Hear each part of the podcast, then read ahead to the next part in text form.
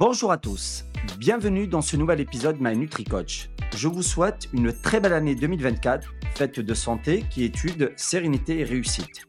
Pour ce premier épisode de 2024, je continue d'explorer le monde de la nutrition et de la santé aux côtés de Thierry Schmitt, diététicien et spécialiste du changement du comportement.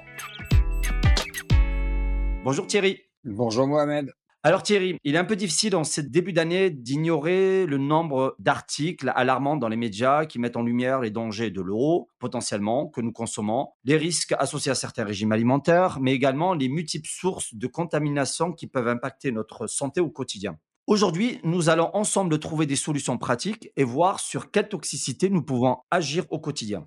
Thierry, alors notre corps, comme on l'a rappelé précédemment, est composé essentiellement d'eau. L'un des premiers sujets concerne l'eau. Peux-tu nous partager et partager également aux auditeurs l'impact des toxicités dans l'eau sur notre santé? C'est vrai qu'on a toujours mis en avant les meilleurs remèdes, mais ce qu'il faut avoir à l'esprit, c'est que des remèdes, si on intoxique nos corps en permanence, euh, on va avoir du mal à trouver l'équilibre. Et on a certainement la main à agir sur différents éléments. Et comme tu le soulignes, l'eau, c'est réellement le premier point à évoquer.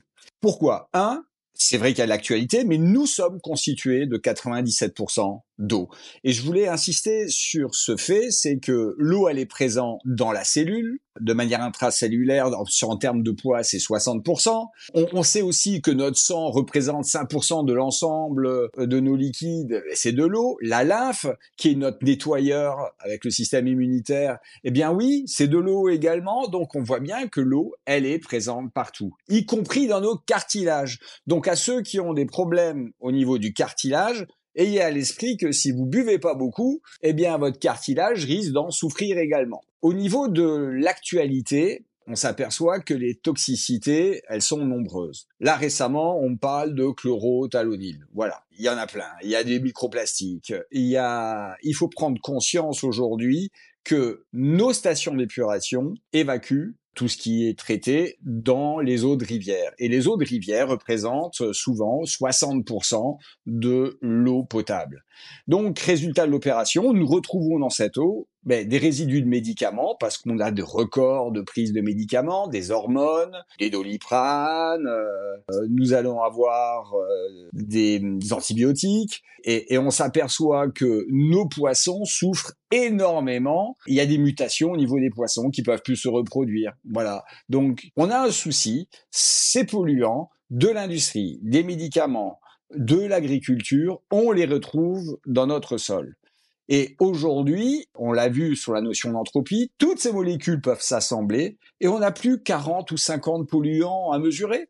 Il y en a 5000, 7000, 8000. C'est pas exhaustif. On est devant un vrai problème de société. Donc maintenant, on prend conscience que l'eau en bouteille, oui, c'est du microplastique, mais pas que du microplastique. Je pense que le microplastique, c'est pas si toxique que ça, entre guillemets, mais c'est surtout tous les solvants, les additifs dans la fabrication des bouteilles. On a aussi un impact CO2 dans la production et le transport de ces bouteilles. Nous devons revoir notre mode de consommation parce que notre mode de consommation a un impact écologique par la voie du transport. Et donc, ça nous amène à l'eau de réseau eh bien, on a vu, cette eau de réseau, elle est plus bonne à la consommation. Il y a des alertes dans tous les sens. On s'aperçoit que la nappe du lac d'Annecy, eh bien, elle est touchée. Il n'y a, pas un endroit où il n'y a pas une alerte. Alors, il faut prendre conscience maintenant, dire attention, si vous avez des alertes, vous devez prendre conscience que vous devez agir. L'eau en bouteille, occasionnellement, bien sûr, vous n'avez pas le choix, vous n'avez pas de disponibilité d'eau, ben vous l'achetez. Par contre, votre consommation au quotidien, elle doit venir de l'eau du robinet, mais vous avez la nécessité de lui accorder une attention différente de celle de l'eau de douche ou des toilettes. Puisque vous la mettez dans les toilettes, cette eau, ben vous savez que l'État peut pas vous apporter une meilleure qualité d'eau pour mettre 60% de votre eau dans les toilettes. Donc c'est à vous de changer cette façon de faire et vous devez filtrer votre eau. On y reviendra dans un quick vin pour dire quel est le meilleur système qu'on peut filtrer l'eau. On pourra vous donner des solutions. Mais soyez vigilants. L'eau est votre constituant Il n'y a pas un organe qui n'ait pas d'eau. Même vos eaux sont constituées de 20% d'eau. C'est un solvant, un transporteur. Elle joue le rôle de transporteur des nutriments, mais aussi des déchets. Alors il vaut mieux ne pas la charger de déchets que le corps va être obligé d'exclure de suite. Ça veut dire que vous n'aurez pas une bonne hydratation. Donc songez à votre eau. C'est important. Effectivement, Thierry, cette question de l'eau est très importante et tu l'as énormément liée à la question écologique, parce que le mode de consommation de l'eau va avoir un impact direct sur l'extraction de l'eau, son transport, mais également toute la production du plastique pour pouvoir bah, la mettre en bouteille. L'un des autres éléments qui est très lié justement, j'allais dire, à des excès écologiques, c'est notre rapport aux quantités consommées, aux excès alimentaires je te propose de passer à notre assiette. On sait que à peu près depuis les années 2000, hein, on va dire depuis les années 2005-2008, il y a beaucoup d'études qui mettent en avant l'impact positif de la restriction calorique, du fait de manger beaucoup moins, sur la protection du capital santé et surtout sur la longévité. Est-ce que tu peux nous expliquer globalement comment la restriction calorique, ou globalement le fait de manger moins, peut impacter positivement notre capital santé? Oui, Mohamed, tu as raison. Il faut revoir nos apports caloriques euh, au jour le jour. Je pense que nous avons une alimentation calorique beaucoup trop importante. Et depuis 2008, tu as raison, les publications interviennent. Il y a des études qui ont été faites sur les rats où on s'aperçoit que 30% des apports caloriques conduit à une augmentation de 30% de la longévité. C'est pas un rien. 30% de la longévité, c'est énorme. Mais on peut revenir sur les raisons de cette toxicité. Nous avons une caricature dans ce monde moderne. L'alimentation qui est mise en avant en permanence, elle est calorique, elle est basée sur le sucre. Quand je parle de sucre, c'est le sucre goût sucré, le glucose, mais c'est les amidons. Vous avez faim, vous allez où? Dans une boulangerie. Vous trouvez du pain, des pâtisseries. C'est du sucre avec des amidons et du gras. Donc en fait, on a une alimentation qui est devenue trop calorique par rapport à nos besoins. Et ce, on verra d'autant plus qu'on a moins d'activité physique. Et qu'est-ce qui se passe? Ça veut dire que chaque fois que je vais consommer du sucre, au-delà de mes capacités de gestion, parce que je suis capable de stocker une certaine quantité de sucre, d'accord, dans mes cellules musculaires, je vais être capable de transformer cet excès de sucre en gras si j'ai assez de calories, si je sais que je peux rester trois mois sans manger, je vois bien que j'ai peut-être pas besoin de tant que ça. Et tous ces excès de sucre vont caraméliser vos protéines, vos lipides, pardon, et vos protéines. C'est une notion extrêmement importante. Ça veut dire que ce que vous avez mangé avant, vous l'avez détruit. Ça devient un déchet inflammatoire qui crée ce qu'on appelle une inflammation de bas grade. En plus, ces excès aliments, souvent, ils sont souvent ultra transformés, donc ils sont disponibles en bouche. Ce sucre disponible en bouche sans digestion, eh bien, c'est bon appétit pour les bactéries et vous développez des parodonties et c'est un mal du siècle. Il faut faire très attention. Je pense que euh, nous consommons beaucoup, beaucoup trop d'aliments caloriques et du sucre. Si vous avez faim, vous avez un problème, mangez plutôt une pomme, mais réduisez, ayez cette sensibilité-là. C'est pour ça que vous voyez que les, les éléments comme le jeûne intermittent ont le vent en poupe. C'est parce que c'est le seul moyen qu'on a bah, de rester sur deux repas parce qu'on consomme déjà beaucoup trop pendant les deux repas et on grignote. Mais au moins de laisser le corps tranquille. Pensez-y. Suivez-vous sur une balance. Je suis pas en train de dire qu'il faut plus manger du tout. On se nourrit pas que d'air. Donc, ce qu'il faut vraiment avoir à l'esprit, c'est de comprendre que nos excès alimentaires, surtout en termes de sucre, vont créer une dégradation de notre corps et qu'on ne peut baisser nos apports caloriques et on peut le contrôler sur la balance. Si vous apercevez à un moment donné que vous perdez pas de poids, vous restez stable, c'est parce que derrière, il y a beaucoup d'aliments que vous avez mangés, que vous avez caramélisés, que vous avez transformés en déchets qui servent à rien et qui font que oui, ça vous intoxique, mais vous allez voir, vous n'allez pas perdre en santé ni en poids. Donc euh, soyez vigilants. Et je pense que d'un point de vue écologique, ça a aussi du sens parce que consommer des aliments pour pas être en bonne santé, ça n'a pas de sens et ils peuvent servir à d'autres qui en manquent. Donc vous voyez qu'on peut faire des économies également de ce côté-là. Et Thierry, alors paradoxalement, ce qu'on observe, ce qui ressort énormément dans les études, c'est que le fait qu'on mange beaucoup plus, on observe en tout cas un manque de variété alimentaire et également d'activité physique, ce qui est paradoxal parce que si nous avons plus de contact avec l'alimentation, nous devrions être plus dans la découverte et on a ces recommandations en général des autorités euh, sanitaires, quelles qu'elles soient, de manger varié. Or, souvent, la majorité des auditeurs, la majorité, je dirais, des Français, même des gens en général, le comprennent comme une injonction dans laquelle on ne comprend pas l'importance de manger varié. Qu'est-ce que le manque de variété alimentaire et d'activité physique peut induire pour notre santé? Le manque de variété alimentaire est un souci à deux titres. Le premier, c'est que bah, chaque aliment a ses particularités et il a ses apports, des polyphénols bien particuliers, des vitamines bien particulières, certaines fibres. Donc chaque aliment apporte un bénéfice différent. Mais ce qu'il faut avoir à l'esprit aussi, c'est que chaque aliment, chaque élément de la vie d'ailleurs, dispose d'une protéine de signature qu'on appelle lectine, qui peut être toxique. Vous pouvez avoir, tiens, regardez l'huile de ricin, elle est, elle est connue parce que la ricine, qui est la lectine de l'huile de, de, de ricin, c'est, c'est quoi? Eh bien, on sait que quand on prend de l'huile de ricin, ça vous vidange. Hein vous voyez ce que je veux dire? C'est un très bon nettoyeur. C'est donc que votre corps, il réagit, il dit waouh, cette ricine, elle est, elle est toxique, j'en veux pas, je nettoie. Bon, et en nettoyant, en l'enlevant cette huile, cette, ricine, il nettoie d'autres choses avec. Donc, on voit bien que les lectines sont des signatures pour nous de non-soi qui ont, peuvent avoir une réaction. Et c'est là que, en fonction de l'épigénétique, eh ben, je peux avoir des réactions différentes. Le gluten, c'est également une lectine.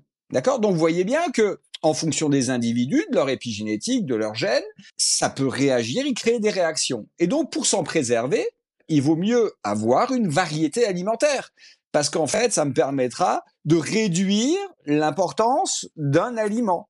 Exemple, le pain, le gluten, c'est un problème ou c'est pas un problème, c'est une lectine. On peut réagir pour certains, mais si j'en mange un petit peu, ça n'aura pas le même impact si je mange une baguette complète et qui peut-être est mal préparée. Parce que là aussi, on s'apercevra que le levain est une bonne solution. C'est une manière de préparer, de transformer le gluten pour qu'il soit plus digeste. C'est aussi les cuissons, c'est, aussi des fermentations que les anciens savaient faire parce qu'ils savaient qu'il fallait prendre le temps pour les aliments. On peut réduire. Mais un, retenez que la variété alimentaire va vous permettre de limiter l'effet des lectines par rapport aux réactions de votre corps.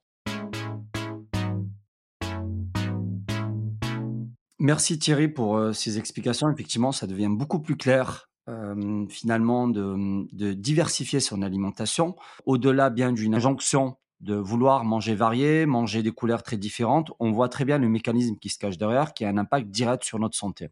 Thierry, tout simplement pour pouvoir maintenir une activité physique adéquate également. Parce que souvent, en plus des excès caloriques, du manque de variété alimentaire, souvent il y a une association du manque d'activité physique chez beaucoup de gens. Quels conseils tu pourrais donner et également nous rappeler l'importance de l'activité physique au quotidien?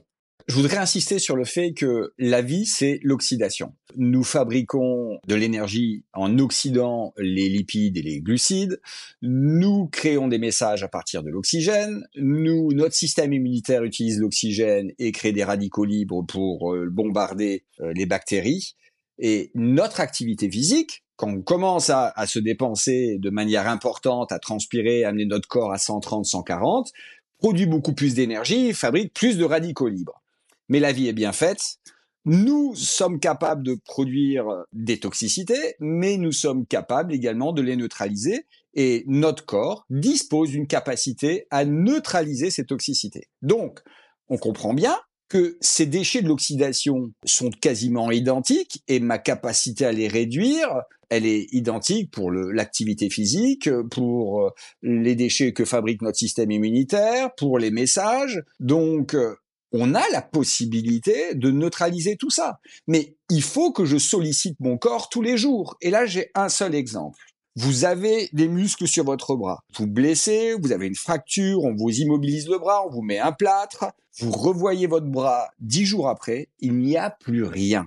La peau est flasque, il n'y a plus un muscle. En dix jours, vous avez tout perdu. Eh bien, votre système d'adaptation, c'est pareil. Vous créez de l'activité tous les jours, vous entretenez votre capacité d'adaptation. Si du jour au lendemain, vous vous mettez dans votre canapé et vous dites maintenant le sport, c'est à la télé, vous avez à l'intérieur ce qui se passe sur votre bras. Vous n'avez plus rien. Donc je voudrais vraiment, vraiment insister sur le fait qu'il faut, il faut euh, bouger tous les jours, pas gentiment, mais y mettre de l'énergie, se violenter, monter des escaliers, c'est pas facile. À 90 ans, c'est pas facile, mais il faut avoir à l'esprit que nous devons bouger tous les jours. Et ensuite, c'est aussi le seul moyen de vous préserver si vous avez quelques petits excès, si vous avez quelques caprices. Si vous êtes intéressé par ce petit carreau de chocolat de temps en temps, un petit verre avec des amis, bien sûr, c'est sympa, c'est le bonheur. Mais il est quand même plus facile de, de bien l'accepter avec de l'exercice physique que si vous le faites dans votre canapé, vous l'accepterez beaucoup moins bien. Voilà. Donc j'insiste, vous ne pouvez pas échapper à bouger tous les jours. Merci Thierry pour ces explications. Dans cet épisode, on a abordé ensemble donc les multiples toxicités qui nous entourent au quotidien. Et pour finir cet épisode, comme d'habitude, nous allons proposer des quick concrets, donc des conseils actionnables et faciles à mettre en place pour apprendre à mieux filtrer son eau, mais également à mieux réduire ses apports caloriques, ou en tout cas en mangeant différemment. Et enfin, comment intégrer plus de variétés alimentaires dans nos assiettes et apprendre à se dépenser différemment. Alors Thierry, quelques quick wins en lien avec tous les éléments que tu as abordés dans cet épisode. Avec plaisir. Donc le premier, l'eau, on l'a vu, il faut la filtrer. Il est important de filtrer l'eau et je connais deux systèmes. Il y a un, premier système qui s'appelle Doulton, qui est un fil qui coûte à peu près dans les 250 euros. C'est un filtre céramique à 0,2 microns, un charbon actif. Ça permet déjà de filtrer euh, beaucoup de choses, plus de 95% des éléments, et ça vous permet de rendre votre eau consommable chez vous. La deuxième filtration que vous pouvez voir, c'est là, dans ce cas-là, de passer sur le top. C'est d'avoir une filtration qui aille très loin, qui aille sur les nitrates, surtout le type de déchets qu'il peut y avoir. Et là, faut passer sur des filtres combinés. On est sur d'osmose inverse et il faut compter à peu près 2100 euros. Il y a un fossé, à vous de choisir. Il y en a un qui va jusqu'à la dynamisation de l'eau, l'autre c'est le minimum syndical qu'il faut avoir pour avoir euh, une eau de qualité. Mais pensez qu'il faut que vous commenciez avec cette eau filtrée. Vous buvez un verre d'eau le matin à votre réveil, 25-30 centilitres par gorgée, et ensuite ayez consommé un litre 5 dans votre journée. Votre eau, c'est votre composition. Vous ne pouvez pas y échapper. Votre corps fonctionne à partir de l'eau. Il faut que vous consommiez un litre 5 d'eau par jour. Le deuxième point, c'était sur les apports caloriques ayez à l'esprit que là-dessus, il faut vraiment être sur la non-transformation des aliments. Prenez plutôt des féculents, des lentilles, des quinoa, des pois chiches, sarrasin. Ayez des quantités limitées. Si vous aimez le pain, eh bien, allez-y, prenez du pain, mais prenez du pain au levain. Prenez un pain avec des, céréales ancestrales, des petites épeautres. Il existe des pains avec de la farine de châtaigne, de sarrasin, au levain, mais du vrai levain. Attention, il y a des levains composés où on met de la levure chimique en même temps. Le vrai levain, ça nécessite euh, un travail de 12 heures. Et donc, euh, il faut trouver le bon boulanger qui vous fait du pain ancestral. Et dans ce cas-là, votre aliment sera de meilleure qualité. Voilà, ça, ayez cet esprit, réduisez vos apports euh, caloriques de glucose, faites en sorte que ça représente moins de 20-30% de votre assiette. Vous pouvez aller sur du jeûne intermittent parce que vous êtes très gourmand, vous savez pas vous arrêter. Et eh ben gardez deux repas par jour, euh, rapprochez donc le matin ou le midi ou le midi et le soir, et vous laissez euh, au moins 10-12 heures votre corps tranquille sans digestion et mangez du vert et coloré. Troisième quick win, c'est préparer vos aliments. Oui, il faut avoir à l'esprit que votre alimentation, j'achète pas et je consomme de suite. Un aliment, on l'a vu sur les lectines, nécessite un minimum de préparation. Les graines, et on le faisait habituellement, les lentilles, le quinoa, pour être consommable, il faut le tremper allez-y, trempez-le une dizaine d'heures, vous pouvez aller jusqu'à 24 heures. Le soir, en vous couchant, vous le lavez euh, le lendemain matin, vous pouvez le consommer à midi et le soir. Vous pouvez faire de la germination, c'est très intéressant. Les graines germées, c'est une bonne façon de faire. Vous pouvez faire de la fermentation. C'est pour ça qu'il y a une mode aujourd'hui que l'on voit sur les kombucha, les kéfirs. C'est de la fermentation, c'est de la lactofermentation, comme de la choucroute. Et pensez également à avoir un mode de préparation qui soit plutôt euh, en cuisson, vapeur, mijoté, cru. J'avais pas insisté avant sur les toxicités euh, alimentaires, sur cette notion de cuisson. Ça méritera qu'on développe certains points, mais n'oubliez pas que griller, ça crée des produits terminoglycation hautement inflammatoires pour votre corps, comme les excès de sucre que vous pouvez avoir. Donc, privilégiez des cuissons type vapeur, mijoté et cru, même si en ce moment c'est un peu difficile quand il fait froid. Variez votre alimentation, privilégiez euh, des aliments euh, tels que les épinards, les endives, les patates douces, euh, les champignons, vous avez des pleurotes, vous avez des shiitake. Là, j'insiste aussi, hein, il y a des toxines dans les champignons. Les champignons se consomment souvent cuits. On ne consomme pas des champignons crus. D'accord? Donc pensez à faire des cuissons assez longues, sans brûler, parce que chaque fois que vous mettez du brûlé, ça fait des age, des produits thermoglycation. C'est peut-être gourmand, mais c'est pas bon pour votre santé. Pour finir, je voulais vous dire qu'il faut bouger. Et là, il y a deux façons d'être dans l'activité. Il est important, quand on travaille, de se lever toutes les heures pour marcher 2, 3, 4, 5 minutes. Notre corps a besoin d'être en circulation en permanente. Mais ensuite, j'ai besoin de tous les deux jours d'avoir une activité d'une heure. Mais une heure dans laquelle je transpire, il faut réellement que j'ai une réelle activité. C'est vraiment un gage de, de santé pour demain. J'ai pas dit faire du sport de compétition. Vous pouvez faire du vélo, vous pouvez aller en salle, vous pouvez aller danser. Ça, on n'y pense pas assez. Quand on parle de sport, on pense toujours de souffrance. Écoutez, la danse, pour moi, je trouve que c'est quelque chose de merveilleux. Vous écoutez de la musique, vous dansez avec quelqu'un, alors il y a aussi les danses seules, mais la danse peut vous permettre d'avoir une heure, une heure et quart d'activité physique, vous transpirez et c'est un plaisir, c'est pas une souffrance. Et vous arrivez à monter, si vous faites du rock par exemple, vous pouvez aller monter à 120, 130 de pulsation. Ce qui est pas violent, mais c'est une activité. Donc pensez-y, pensez-y. Vous ne pouvez pas avoir de santé sans bouger.